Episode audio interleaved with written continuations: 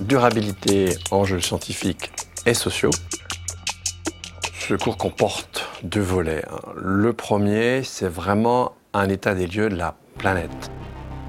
Déjà un état en termes social et de répartition de la richesse. On a vu depuis une trentaine d'années une explosion des inégalités. On replace ça dans la longue durée.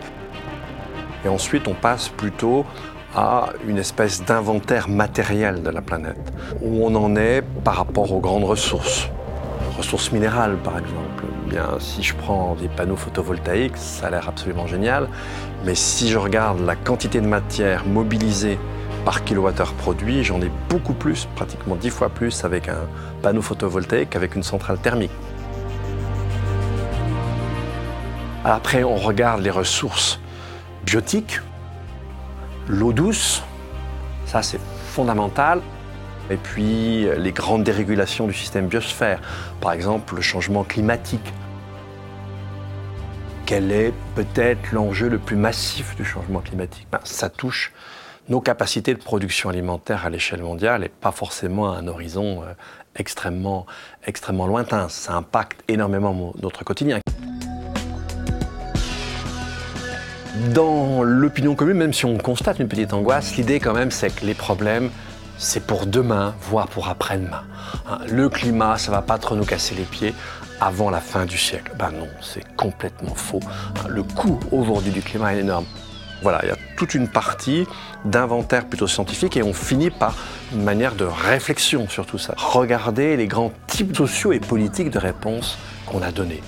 Grosso modo, on a quatre scénarios. Le premier, c'est ce qu'on pourrait appeler le scénario fondamentaliste. C'est un scénario où on va mettre un peu sur le même plan euh, les êtres humains, les êtres non humains, avec une visée un peu égalitariste. On a un deuxième scénario, c'est le scénario autoritaire, c'est-à-dire euh, certains penseurs, non des moindres, imaginent que nos démocraties ne seront pas capables de répondre et ils en appellent à une tyrannie bienveillante et rassurez-vous bien informée.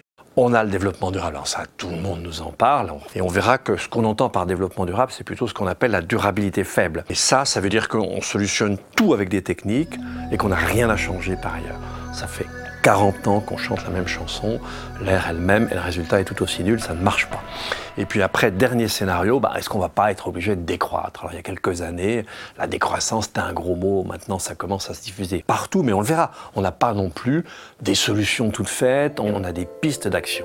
Alors tout ça c'est fait aussi pour susciter la réflexion, susciter la réactivité euh, des étudiants, il faut qu'ils entrent en dialogue. Hein. Alors ça, c'est la partie cours, c'est le premier semestre. Et ensuite, au second semestre, on a une partie séminaire où on va être six ou sept enseignants à intervenir. Et là, c'est plutôt de reprendre certains aspects, les aspects d'éthique environnementale, les aspects de politique internationale, les aspects de gestion et d'économie, les aspects juridiques, et on les approfondit chaque fois avec un collègue particulier.